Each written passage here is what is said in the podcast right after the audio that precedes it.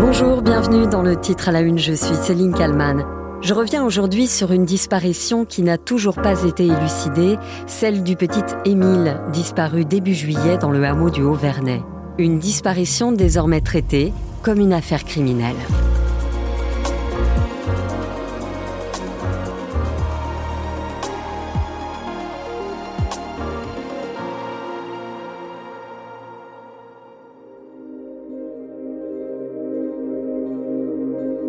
Cela fait plus de 50 jours qu'Émile a disparu. Et tout au long de cet été 2023, de nombreuses pistes ont été explorées, vérifiées, refermées. Le 28 juillet, l'information judiciaire ouverte initialement pour recherche des causes de la disparition a été requalifiée au fait criminel d'enlèvement et séquestration. Émile, deux ans et demi, t-shirt jaune et short blanc, est aperçu pour la dernière fois le samedi 8 juillet par deux témoins. Il est un peu plus de 17 heures. Il marche seul dans une rue du Haut-Vernay, un hameau d'une dizaine d'habitants situé dans les Alpes de Haute-Provence. Le petit garçon y est gardé par ses grands-parents maternels. Les grandes vacances viennent de commencer. Ses parents l'ont déposé le matin de sa disparition.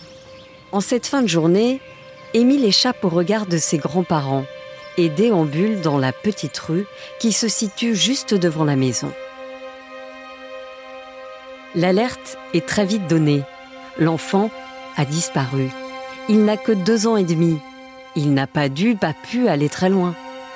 Les deux témoins qui ont vu Émile en cette fin de journée n'ont pas vu exactement la même chose, comme l'explique la journaliste du Parisien F. Chancel à Ligne Rouge pour BFM TV.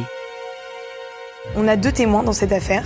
Un adolescent euh, qui aurait vu Émile euh, dans la rue euh, qui descend vers le petit cœur du hameau et un retraité d'une soixantaine d'années, propriétaire d'un chien. et les deux affirment avoir vu Émile donc, au moment où il a disparu. Quelques heures après la disparition, un hélicoptère survole le village. Des chiens confirment en marquant une zone que le petit garçon est descendu jusqu'au lavoir, qui se trouve à une dizaine de mètres de la maison. C'est là que la trace de l'enfant se perd. Le lendemain de sa disparition, plusieurs centaines de personnes, pleines d'espoir, se rendent au Vernet. Toutes sont persuadées qu'elles vont retrouver l'enfant, perdu, caché quelque part. Pendant quatre jours, quatre nuits, Émile est cherché, appelé, partout, dans les moindres recoins de ce hameau. Les bénévoles, épaulés par les autorités, veulent y croire jusqu'au bout. On resserre à droite, on resserre à droite, on fait un maillage serré. À droite, droite, on resserre à droite. C'est très difficile, on a à peu près fait 2 km et demi, je crois. Vous regardez autour de vous pour euh, voir si vous voyez pas ben, soit des traces dans les champs de blé ou soit euh, voilà, un t-shirt, euh, quelque chose qui ressort, mais c'est vrai que c'est très difficile. Mais rien. Pas la moindre trace du petit garçon de deux ans et demi. Alors, après quatre jours de battu, les opérations de ratissage sont stoppées. Mais pas question évidemment d'en rester là. Une ultime opération de ratissage est finalement lancée le 13 juillet, sans aucun résultat. Impossible alors d'accéder au hameau du Haut-Vernay sans montrer patte blanche. Un arrêté préfectoral y interdit tout accès aux personnes qui n'y habitent pas. Les recherches reprennent finalement, rythmant la vie du Haut-Vernay durant cet été. Nous sommes le 25 juillet. Un drone est utilisé par la gendarmerie. Antoine Forestier, reporter à BFM TV. Oui, ce drone, il a été utilisé euh, ce matin jusqu'aux alentours de 15h30 par des gendarmes spécialisés, des télépilotes euh, de la gendarmerie de l'Institut de recherche criminelle. Dans le même temps, au sol, des chiens spécialisés dans la recherche de restes humains étaient également amenés euh, sur place. Ils ont sillonné en fait une zone tout autour du village qui avait déjà été fouillée au tout début de cette affaire, le 8 juillet dernier, peu de temps après la disparition du petit Émile. Ce drone dont parle Antoine Forestier a une particularité, celle d'avoir pu cartographier toute la zone, ce qui veut dire que le moindre centimètre carré est forcément analysé. car l'appareil peut aussi déceler des formes inhabituelles et donc envoyer les enquêteurs vérifier sur place. En clair, le but des gendarmes est de s'assurer que rien n'a été oublié au tout début des recherches. Des recherches qui, évidemment, sont totalement différentes. Alexandra Gonzalez, chef adjointe du service police-justice de BFM TV. Donc là, il y a ce volet opérationnel qui reprend euh, parce qu'en fait, les enquêteurs et les juges d'instruction veulent avoir la certitude absolue que l'enfant ne se trouve pas dans cette zone. Malheureusement, 17 jours après sa disparition, euh, c'est aussi un corps sans vie que recherchent euh, aujourd'hui les enquêteurs. Des chiens, 6 au total, sont donc aussi à nouveau déployés dans le secteur. Mais ce ne sont pas les mêmes races qu'au départ. Là, ce sont des chiens spécialisés dans la recherche de restes humains. Trois jours plus tard, le 28 juillet, l'information judiciaire ouverte initialement pour recherche des causes de la disparition est requalifiée. Une décision purement technique. Cécile Olivier, chef du service police-justice de BFM TV. L'information judiciaire est ouverte pour enlèvement, détention et séquestration euh, arbitraire, c'est-à-dire que ce sont euh, des faits criminels.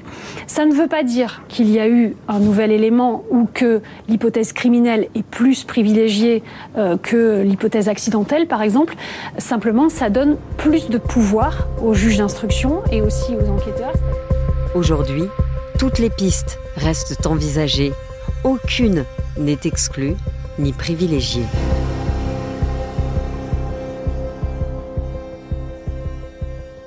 Bonjour Valentin Doyen. Bonjour. Vous êtes journaliste à BFM d'ici, c'est une télévision locale de BFM hein, qui couvre l'actualité euh, dans les Hautes-Alpes euh, et les Alpes de Haute-Provence. Vous connaissez donc très bien la région euh, où a disparu le petit Émile.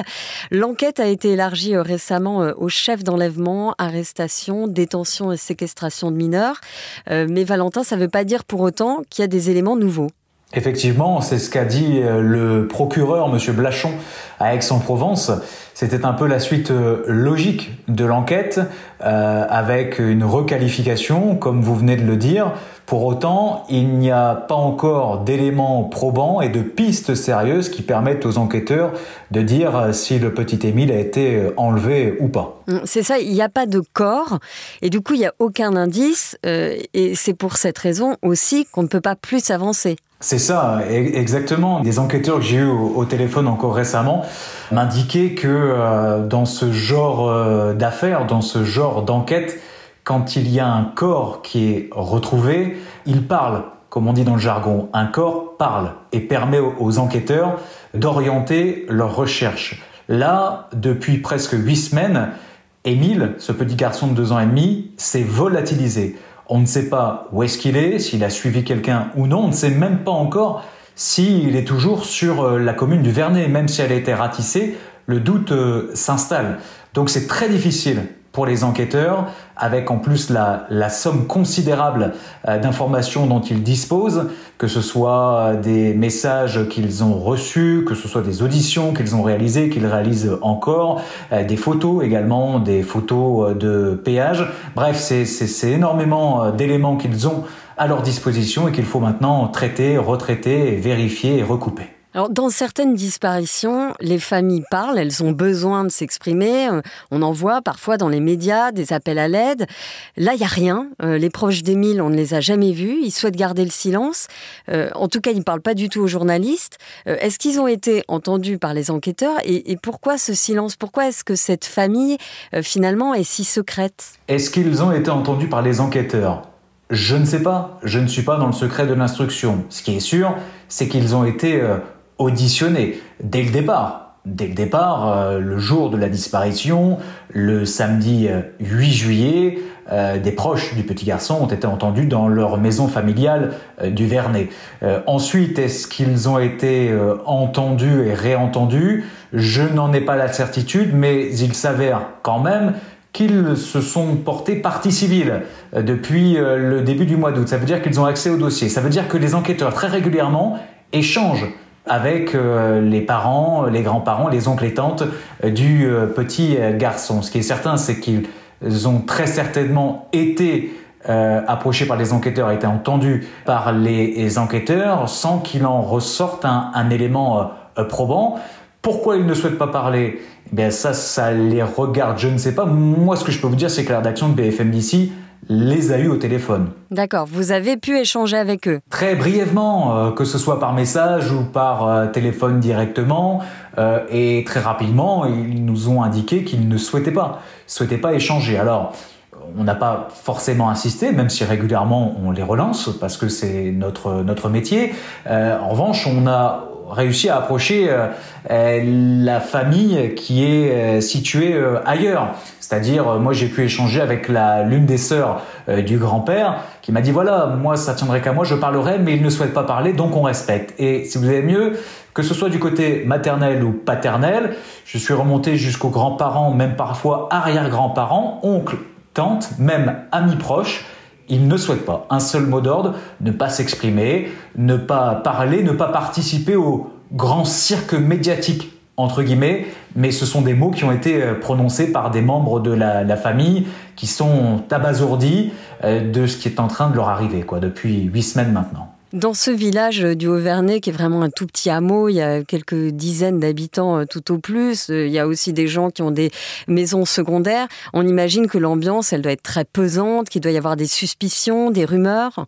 Alors, quand euh, nous avons des habitants au téléphone, ils nous disent, mais vous savez, la vie a repris, la vie reprend, on y pense, mais euh, euh, la vie reprend son cours comme dans tous les villages de montagne ou de Provence. La réalité est tout autre. Quand on gratte, quand on creuse un petit peu, c'est une affaire sans précédent qui touche le territoire des Alpes de Haute-Provence et en particulier la commune du Vernet. Donc évidemment, tant que les habitants n'auront pas eu de réponse aux questions légitimes qu'elles se posent, ça restera toujours très difficile, ça restera toujours très compliqué. Chacun a sa version. Et euh, vous savez, vous connaissez l'expression du café du commerce. Vous allez aujourd'hui au bistrot du Vernet, chacun a la sienne. Comme on dit, chacun pense ce qu'il veut et on a affaire à des enquêteurs de village. Et c'est tout à fait compréhensible. Imaginez dans un hameau, comme vous l'avez dit, quelques dizaines d'habitants, allez un peu plus, lorsqu'il y a des résidences secondaires et, en plein été, mais un enfant qui disparaît, dont on perd la trace complètement, avec aucune piste pour l'instant pour les enquêteurs, parmi les meilleurs de France qui sont descendus dans le village. Tout le monde se pose des questions, tout le monde a un avis sur la question, et, euh, et c'est naturellement une ambiance très pesante qui règne actuellement euh, dans le village du Vernet. Je voudrais revenir un instant sur le, profil de la, famille du petit Émile, euh, cette famille qui vit euh, reclus, très renfermée sur elle-même. il y a beaucoup de choses qui ont été écrites dans la presse sur le profil du père. finalement, ça, reste aussi mystérieux, ça. Oui, ça reste mystérieux, même si face à une telle affaire, c'est comme vous et moi, j'ai envie de dire. Si on va dans la rue où nous habitons, on va trouver euh, des habitants euh, bah, qui vont nous dire qu'on est plutôt sympathique et agréable, et d'autres qui vont dire bah, qu'on ne dit jamais bonjour et que euh, on est difficile d'accès. Vous voyez, moi j'ai essayé de, prendre un peu de recul sur ça. Juste pour ceux qui n'ont pas forcément suivi, c'est une famille qui est catholique, très croyante, très pratiquante. Très pratiquante, oui, de droite. Même extrême.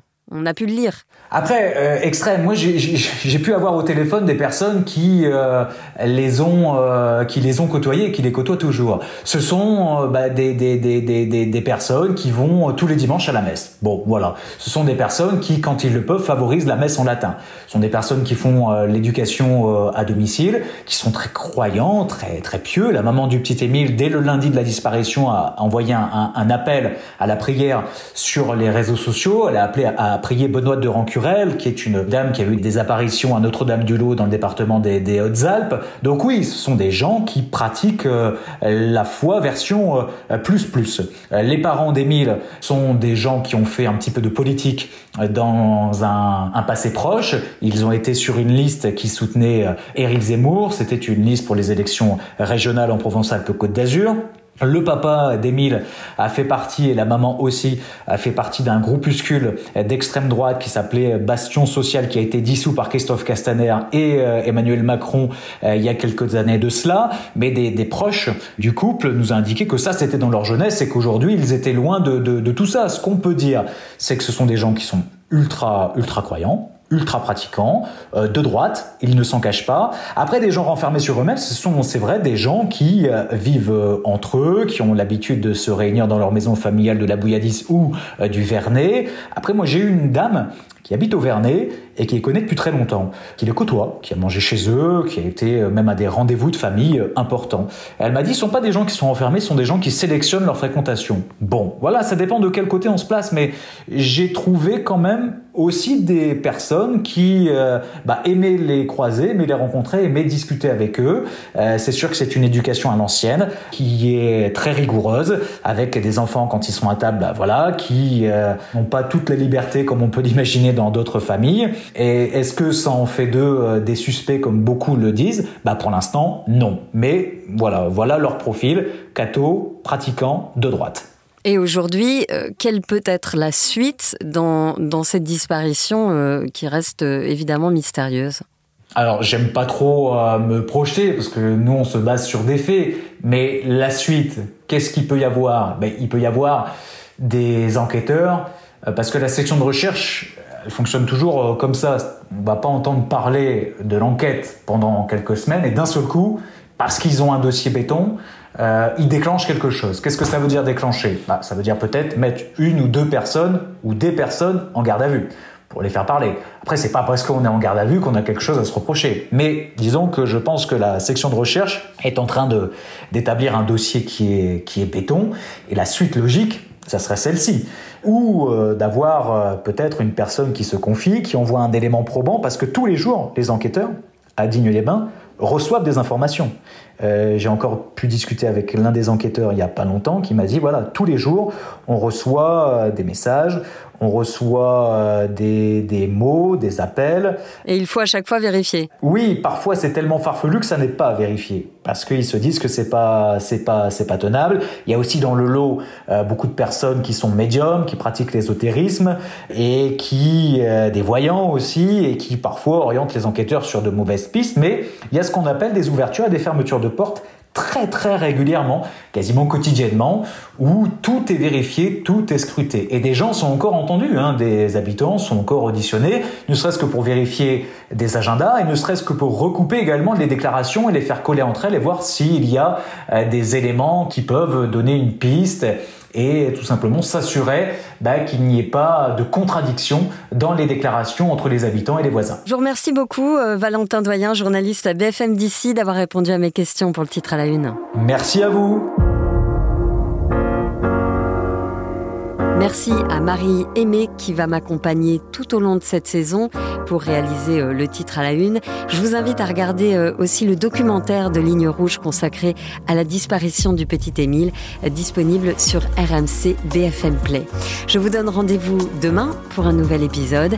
N'hésitez pas à commenter ce podcast sur toutes les plateformes d'écoute. À demain!